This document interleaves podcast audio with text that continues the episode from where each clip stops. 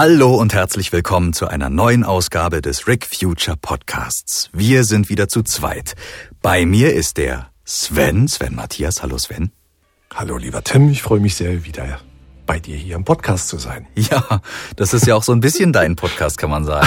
Aber äh, trotzdem freue ich mich sehr, dich begrüßen zu dürfen. Ähm, und ähm, ja, Ihr habt's eh schon gelesen, die meisten von euch werden ja den Titel des Podcasts zuerst lesen, bevor sie auf Play drücken. Wir geben so ein bisschen einen Blick da rein, was als nächstes passiert und warum, fragen ja manche, noch keine neue Folge erschienen ist. Wir haben doch gesagt, es gäbe so viel Neues zu verkünden. Ja, Leute, ähm, das beantworten wir euch jetzt. Es gibt nämlich tatsächlich auch neue Dinge. Ähm, wir brauchen halt manchmal unsere Zeit, was sollen wir sagen? Ähm, als nächstes kommt ja eine Veröffentlichung, die haben wir beim letzten Mal nur angeteased.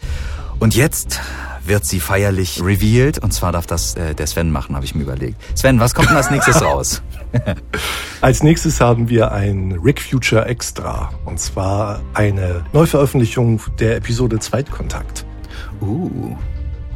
Aus der Feder von Dane Rahlmeier. Das ist eine Lesung, die in, von zwei Sprechern gelesen wird. In dem Fall sind es du und ich. Das ist ja toll. Und mit ganz viel neuer Musik, neu eingesprochen, neu produziert. Ein, ein wirklich schönes Stück, an dem wir sehr, sehr lange gearbeitet haben.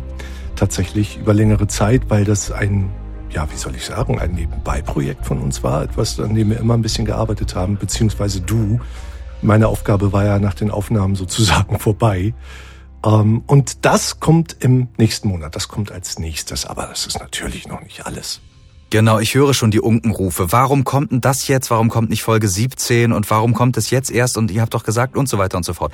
Also, ähm, diese extra Episode, die eine inszenierte Lesung ist, wie Sven schon gesagt hat, ähm, die erscheint deswegen erst jetzt, weil uns leider noch das Cover fehlt. Und ohne Cover ist es irgendwie nur halb so gut, das zu veröffentlichen. Sie ist schon länger fertig und wir haben sie schon länger für euch bereit.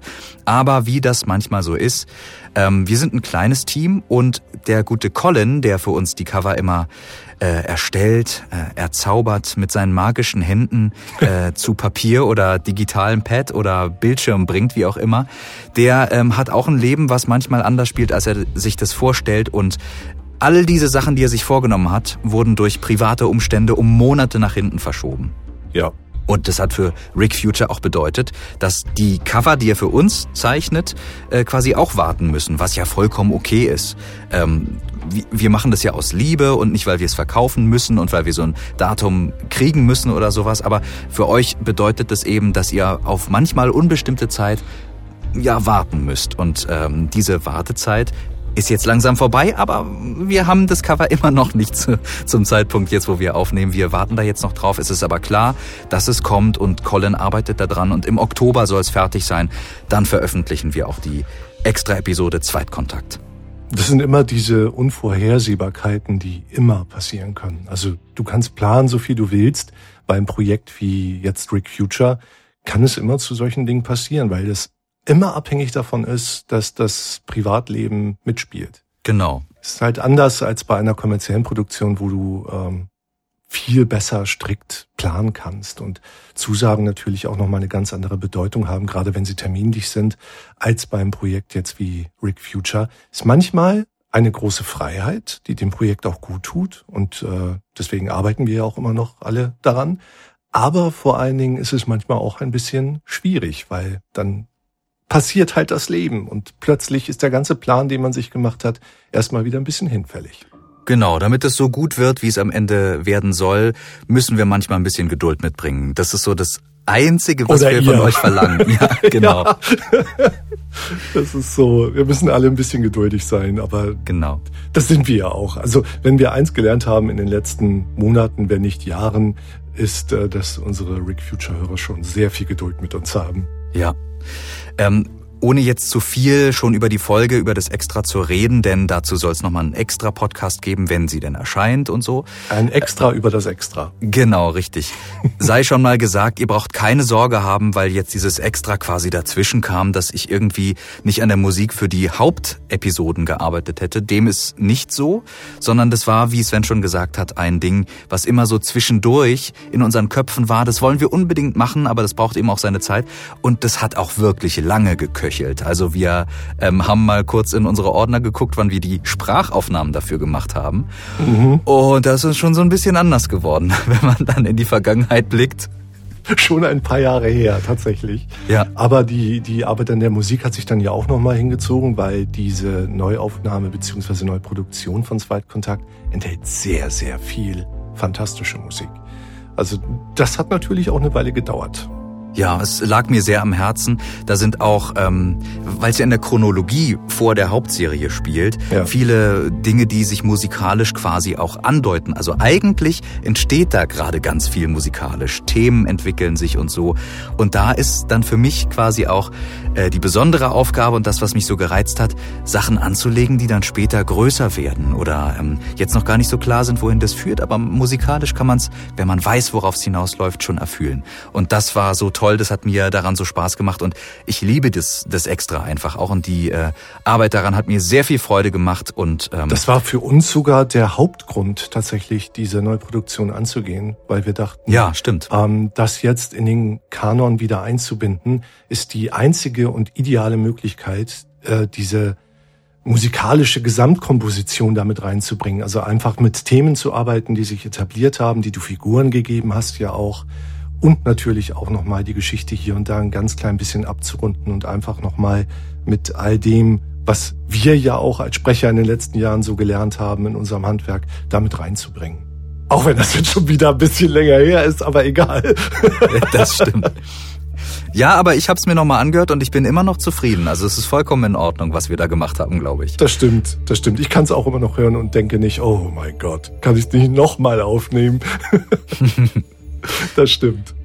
Und ähm, manchen von euch wird es vielleicht übertrieben vorkommen, dass wir zum Beispiel der Musik so eine große Bedeutung zuweisen oder sie äh, so als so wichtig empfinden. Aber das ist eben auch so und deswegen fließt auch viel von unserem Herzblut und unserer Zeit auch in die Musik. Das machen andere Produktionen nicht. Das hat auch gute Gründe, denn es kostet viel Zeit und vielen von euch wird es vielleicht auch gar nicht mal so auffallen, was da für Musik drunter liegt. Das ist auch in Ordnung. Aber für uns ist die Musik ein wesentlicher Teil der Erzählung Erzählung und ein Herausstellungsmerkmal. Sowas gibt es eigentlich sonst auf dem Hörspielmarkt nicht. Und äh, dieses musikalische Gesamtwerk bildet so eine tolle am Ende Glocke über die äh, Serie und ähm, darum ja, ist es einfach mein Herz, was da spricht. Das muss ich so tun und ich hoffe, ihr könnt es äh, mindestens akzeptieren oder vielleicht sogar wertschätzen, wenn es dann rauskommt. Ja, das wünsche ich mir auch. Ich bin da aber auch ziemlich sicher. Und die Episode 17, die kommt natürlich auch. Seid äh, ganz unbesorgt, da bin ich fast fertig. Ähm, da haben wir auch schon Cover. Also da äh, sind die äh, äh, Vorzeichen ganz gut, dass es dann auch relativ bald rauskommen kann, wenn jetzt Zweitkontakt äh, kam, sodass ihr euch so, deswegen auch auf Zweitkontakt freuen könnt, weil wenn Zweitkontakt kommt, kommt Folge 17 auch ganz bald. Und ähm, da ist quasi alles schon äh, soweit vorbereitet, dass wir da auch bald die 17 anschließen können. Und ähm, was dann nachkommt, will ich jetzt noch nicht spoilern, weil ihr habt schon gesehen, wenn wir zu viel verraten, dann wird es manchmal nicht eintreffen. Deswegen bleiben wir etwas geheimnisvoll und ihr könnt euch darauf freuen, dass da noch was kommt. Außer Folge 18. Das wird, glaube ich, ziemlich cool, aber Folge 18 wird so oder so auch kommen und dann Staffel 4 auch. Wir sind dran, Leute. Es ist zumindest nicht das Letzte, was wir für dieses Jahr geplant haben, sage ich mal. So, das soll eure drängsten Fragen, was äh, nun den Verbleib von Folge 17 angeht, beantwortet haben. Wir haben aber noch andere Fragen von euch bekommen. Manche davon ein bisschen persönlicher und jetzt nicht unbedingt für die große Öffentlichkeit gedacht, aber so zwei, die wir uns heute rausgesucht haben, die kamen auch öfter, die euch alle interessieren könnten. Darum ähm, bringen wir die heute für diesen Podcast mit und legen gleich mal los mit der ersten Frage. Die erste Frage, die äh, betrifft YouTube und unsere Kommentarfunktion. Ähm, was ist denn da los, Sven? Was hat, wurde, wurden wir denn da gefragt? Es geht äh, um die Kommentarfunktion älterer Podcast- und Hörspielveröffentlichungen auf unserem YouTube-Kanal. Da sind die Kommentare deaktiviert. Schon seit längerer Zeit, jetzt bei unseren aktuellen neueren Veröffentlichungen natürlich nicht mehr, aber eben bei den älteren Produktionen. Und da sind wir gefragt worden, warum wir das gemacht haben. Und das lässt sich eigentlich relativ einfach beantworten. Wir haben es damals gemacht, weil längere Zeit wir keine neue Episode veröffentlichen konnten. aber natürlich bestimmte Kommentare und Fragen immer wieder kamen und wir im Grunde genommen immer dieselben Antworten geben mussten. Ja, wir arbeiten noch an Rick Future. Ja, eine neue Folge kommt. Nein, wir können nicht sagen, wann. Und dieser Moderationsaufwand, da man die Kommentare ja auch nicht ewig offen und unbeantwortet lassen möchte, war so hoch, dass ich mir damals gedacht habe, ich deaktiviere vorübergehend erstmal die Kommentarfunktion. Hauptsache die Hörspiele sind da, die Podcast-Episoden sind da, alles kann gehört werden. Und wenn wir dann etwas Neues veröffentlichen, sind die Kommentare natürlich wieder da, weil wir dann auch konkrete Antworten geben können und selber im besten Fall genau wissen, wie unsere Pläne für die Zukunft aussehen, was ja nun auch so ist und was dann auch mit der Veröffentlichung von Folge 16 genauso umgesetzt wurde. Also seitdem könnt ihr natürlich wieder kommentieren, auch unter den Podcast-Episoden kommentieren. Und wenn ihr möchtet, natürlich auch unter den älteren Episoden, da wissen wir noch nicht, ob wir das wieder freischalten, weil der Moderationsaufwand einfach für uns nach wie vor hoch ist und wir das Projekt nach wie vor in unserer Freizeit produzieren. Deswegen gucken wir immer, dass wir, wenn wir die Möglichkeit geben, Fragen zu stellen oder Kommentare abzugeben, dass das sich in einer Form bewegt, auf die wir auch gut reagieren können, wo wir wissen, das kriegen wir schnell mit, da können wir entsprechend antworten und die Leute müssen nicht ewig auf Antworten warten. Genau. Das war eigentlich der Hauptgrund damals für die Kommentargeschichte auf YouTube. Und das ist auch der Grund mehr oder weniger, warum wir ähm, die E-Mail-Adresse jetzt nicht mehr übers Kontaktformular quasi für alle öffentlich haben auf der Website. Da wurden wir auch gefragt, ähm, wollt ihr jetzt nicht mehr kontaktiert werden oder was ist da los? Äh, warum ist die Mail-Adresse jetzt weg?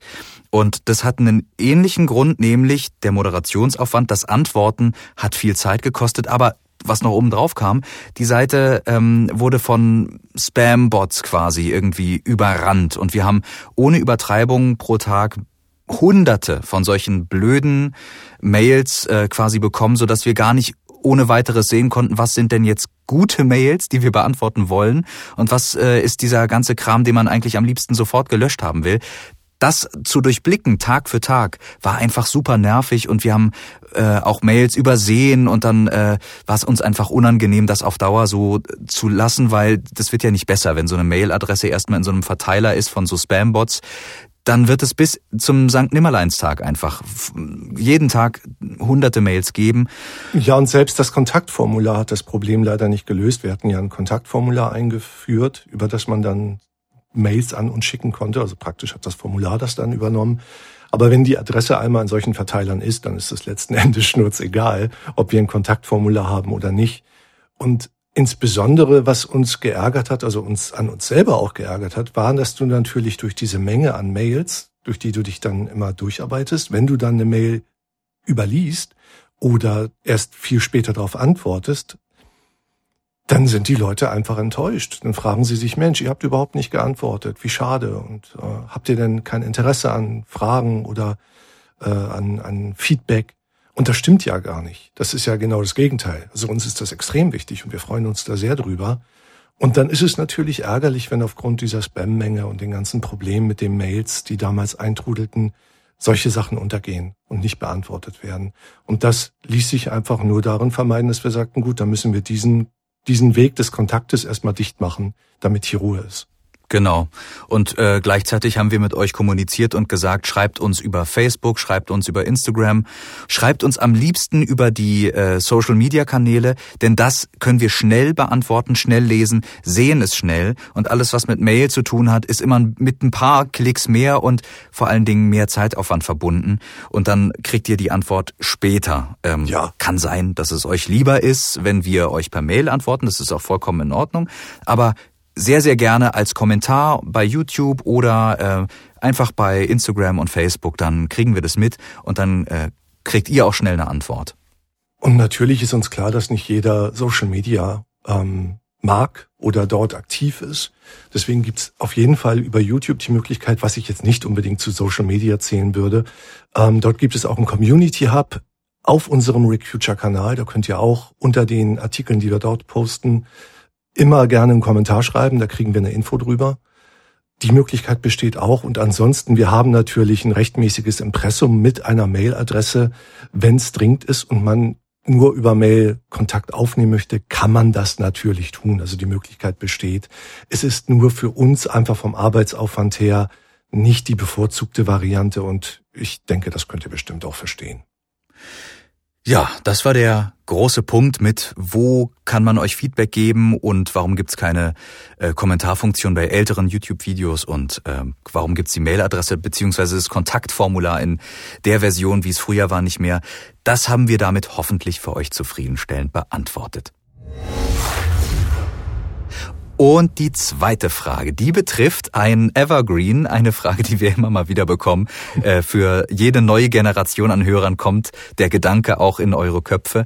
Was ist denn jetzt eigentlich mit den Fordianern los? Warum ändern die ihre Art zu sprechen? Der schöne fordianische Akzent, über den Efi sich noch lustig macht in Folge 1, der ist dann irgendwann weg. Ab Staffel 3. Aber warum denn, Sven? Also bevor ich das genauer ausführe, muss ich sagen, zu meiner Verteidigung, es wird ja innerhalb des Hörspiels erklärt. Es gab ja. ein Update der Sprachmodule, also ganz einfach. Die Übersetzerchips wurden äh, geupdatet. Aber natürlich hat das einen anderen Hintergrund. Damals war ein sehr lautstarker Teil von Hörern der Meinung, der fordianische Akzent wäre nicht so toll. Und mit meiner, äh, naja, nun sagen wir mal, diese Entscheidung liegt ja schon viele Jahre zurück. Damals habe ich mir, habe ich noch anders auf so ein Feedback reagiert und dachte, naja, dadurch, dass das immer wieder viele Leute sagen, ist das vielleicht auch der größere Teil der Hörer, die den fordianischen Akzent nicht mögen. Gut, dann lassen wir uns eine Lösung einfallen, dann streichen wir den eben. Der muss weggepatcht werden. Dann, dann muss der weggepatcht werden, ja. Das war sogar, glaube ich, zu einer Zeit, wo ich fast noch ganz alleine an Rick Future gearbeitet habe, wo es uns als Team noch gar nicht gab. Und das war eine Scheißidee. Weil danach natürlich die Leute, die kein Problem damit hatten und sich einfach nicht dazu geäußert hatten, weil sie das okay fanden, die äußerten sich dann dazu, dass sie es ziemlich doof fanden, dass dieser Akzent mit einmal weg war. Und ähm, meine Lektion daraus war, solche Entscheidungen zukünftig einfach nicht mehr aufgrund von Feedback in diesem Maß und auf diese Art und Weise zu treffen. Natürlich nimmt man, nimmt Feedback Einfluss auf bestimmte Ideen oder auf bestimmte Dinge, die man tut. Und ich finde das auch extrem wichtig.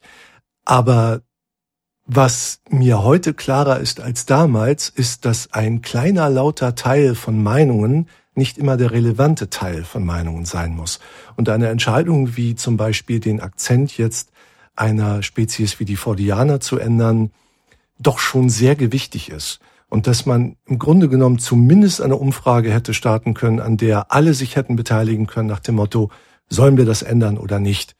Damals habe ich es dann einfach entschieden und gemacht und ich bedauere diese Entscheidung ein bisschen, werde sie aber auch nicht rückgängig machen, weil das wäre dann wirklich albern. Diese Entscheidung ist damals gefallen worden, die Fordianer haben ab einem gewissen Zeitpunkt innerhalb der Serie diesen Akzent nicht mehr.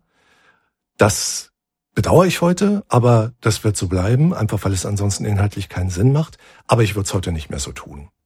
Ja, das ist so ein bisschen eine Lektion. Ähm, das kann man in zehn Jahren nochmal anders sehen. Vielleicht sagt man dann, oh, ein Glück haben wir das weggemacht, weil das war irgendwie dann doch rückblickend eine gute Idee. Die Meinung kann sich da ändern. Aber was man, was wir auch mitnehmen, ist, dass unsere Serie auch natürlich für ähm, Hörende Ecken und Kanten haben kann. Also wir sind eine Serie, die hat Eigenarten.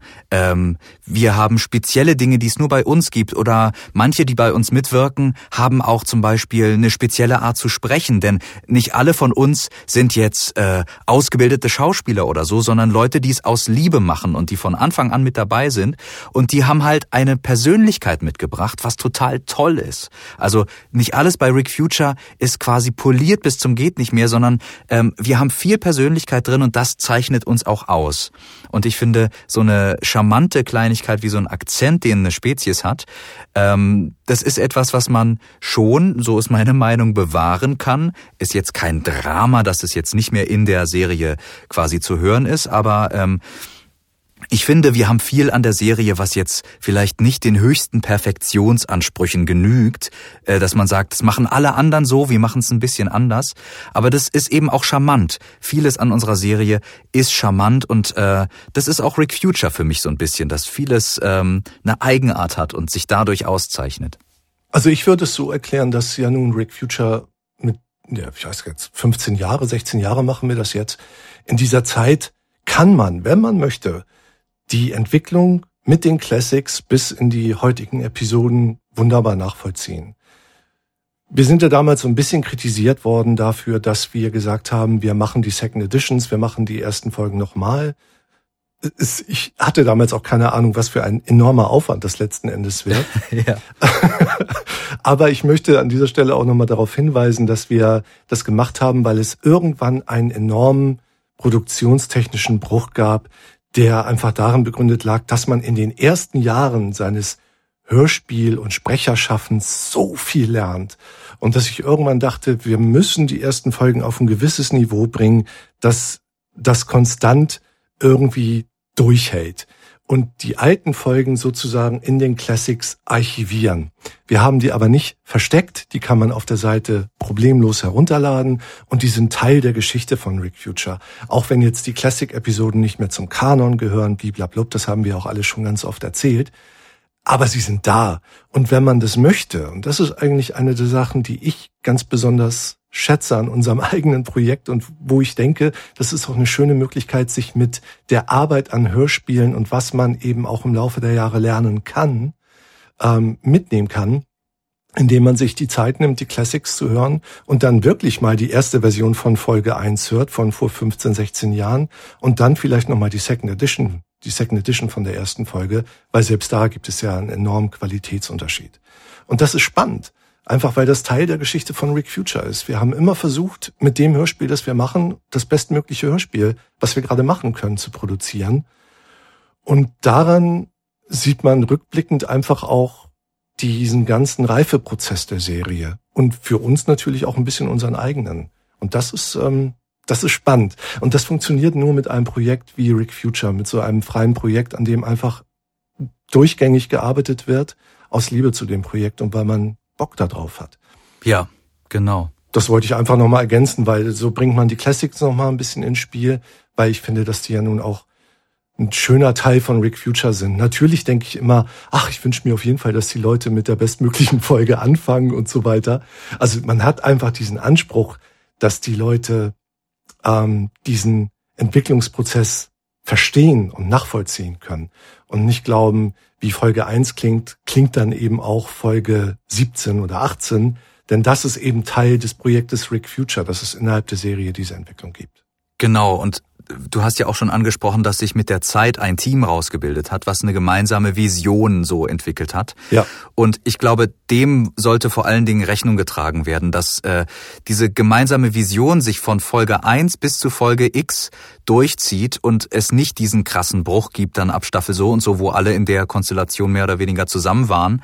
Ähm, das wäre mit den Classics noch deutlicher zu spüren. Also da werdet ihr schon merken, ähm, das war eine Zeit, da ähm, hatte die Serie dieses Gesicht und vieles von damals ist bis heute so. Aber diese Vision, wie wir dann in, im Team quasi gedacht haben, so soll sich die Serie anfühlen, so soll sie sein, sich entwickeln, das konnte mit der Zeit sich erst rauskristallisieren und ist jetzt viel einheitlicher und schöner geworden, auch wenn wir natürlich immer noch was äh, dazulernen. Aber ähm, ja, ich glaube einfach, dass wenn man, wenn man die Classics sich anhört und die äh, quasi Second Edition dazu, dann checkt man dann schon ganz gut, was von damals gleich geblieben ist und was wir verändert haben und was das für Gründe haben kann. Wie du sagst, das ist ja auch total spannend, das mal nachzuvollziehen.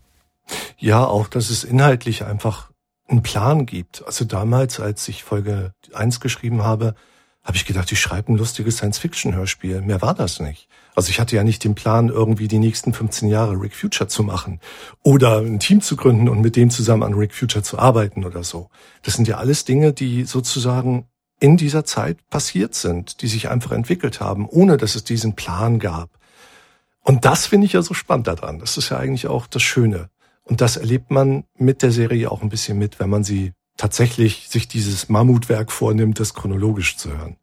Ja, es ist auch ein bisschen Hörspielgeschichte meiner Meinung nach. Also das ist schön, dass wir da einerseits unsere Entwicklung äh, so festgehalten und protokolliert haben, aber auch einfach von ähm, ja so einer Community, die auch äh, Hörspielprojekt.de war ein ganz großer Teil und ist immer noch ein Teil von Rick Future.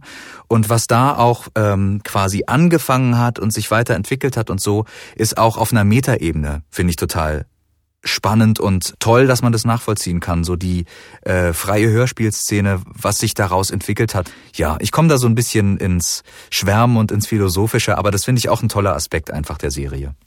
Ich finde es auch immer spannend. Äh, ich hatte letztens gelesen, ich weiß gar nicht, ob das auf YouTube war also, oder, oder ob das, äh, also jedenfalls ein Kommentar, wo jemand schrieb, er hat Rick Future schon in seiner Kindheit gehört und hört das heute noch. Ja. Und als ich das gelesen habe, dachte ich so, oh mein Gott, wir machen das ja auch schon ein paar Jahre, das stimmt. Also Leute, die damals irgendwie als äh, als Kids oder Teenager Rick Future gehört haben und das heute immer noch hören, die sind halt auch inzwischen locker 15 Jahre älter. Ja. und das ist schon, also da, da, das ist schon was Besonderes, finde ich, das, äh, das so zu, zu erfahren und zu erleben, weil man sich das selber oft gar nicht so vor Augen führt, wie lange man so ein Projekt schon macht und wie lange es Rick Future schon gibt. Ja. Also, weil die Zeit kommt mir so wahnsinnig kurz vor. Das stimmt, ja. Aber es ist nicht so. Also ich habe das Gefühl, wir haben doch letztes Jahr erst das zehnjährige Jubiläum gefeiert. Nee, nee, das ist schon wieder fast sechs Jahre her. Ja, das ist unglaublich. Das ist echt verrückt. Ach Leute, ähm, es ist einfach schön, dass Rick Future immer noch da ist, dass es weitergeht und äh, Rick geht's gut, uns geht's gut, dem Projekt geht es gut und da kommt Neues auf euch zu. Das war wieder ein Lebenszeichen von uns und wir haben euch auf den neuen Stand gebracht. Das war's für heute. Das war eine sehr schöne kleine Podcast-Folge. Danke, dass ihr zugehört habt. Danke, Sven, dass du dabei warst. Sehr gerne und ihr hört von uns. Bis dann. Ciao. Bis zum nächsten Mal. Tschüss.